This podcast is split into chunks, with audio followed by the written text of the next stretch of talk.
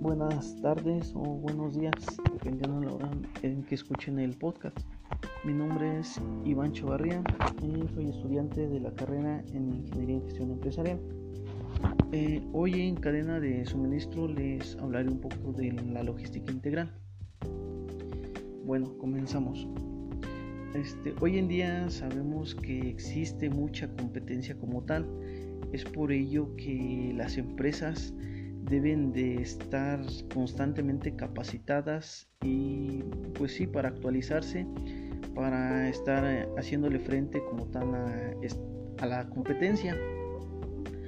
Eh, por ello, las empresas que se dedican a realizar un bien o un servicio eh, deben de estar constantemente generando como tal estrategias que les permitan como tal desarrollarse y ampliar su, su cadena de valor, incrementar su negocio y atraer más clientes. Eh, bueno, esto también debe de estar en constante monitoreo para generar e implementar, como les comentaba, estrategias que les ayuden a posicionarse en un lugar mucho mejor que el de su competencia. Esto, eh, ¿en qué interviene aquí la logística integral? Bueno, la, logística, la logística integral como tal ah, se encarga, por decir que de la administración de los eslabones que conlleva la cadena de suministro.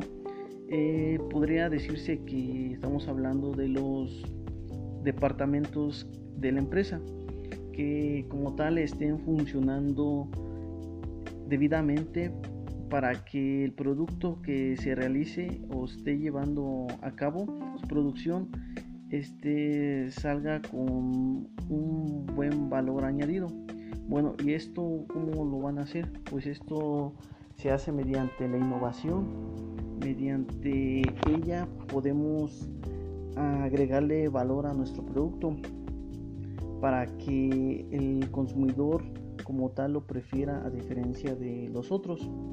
En general la logística integral se refiere como tal a los procesos que faciliten el flujo de los bienes y servicios desde el punto de bienes de consumo vinculado como tal con los bienes internos y externos, con los de entrada y salida, se podría decir.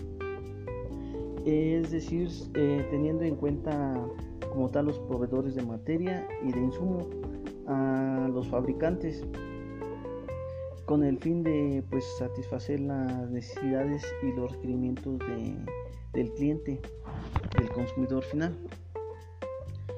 Eh, como tal, la cadena de suministro tiene su propósito de incrementar los niveles de servicio al cliente y como tal minimizar los costos.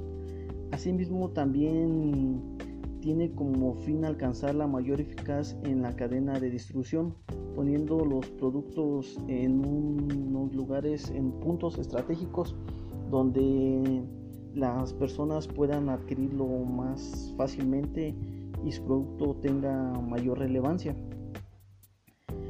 Un, este, un claro ejemplo, podría decir que de innovación, es por ejemplo las, las empresas que en la actualidad con esta pandemia este, han desarrollado, han implementado estrategias para que como tal su producto llegue a, a los consumidores, ¿no? a sus clientes.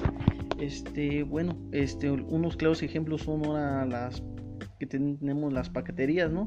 Que son utilizadas para que el cliente ya como tal no se dirija físicamente a las tiendas, sino que todo lo realice virtualmente y su pedido pues les llegue como tal hasta su casa para como tal pues, evitar con esta pandemia contagios o alguna enfermedad que pueda que eh, actualmente está pasando este y pues eh, de eso se trata bueno, es un poco de lo que se trata la logística integral, de administrar todos estos eslabones, bueno, como les comentaba, los departamentos, para que su producto que está actualmente fabricándose, elaborándose, produciéndose, eh, salga con los requerimientos que el cliente necesita y quiere para satisfacer su, su demanda.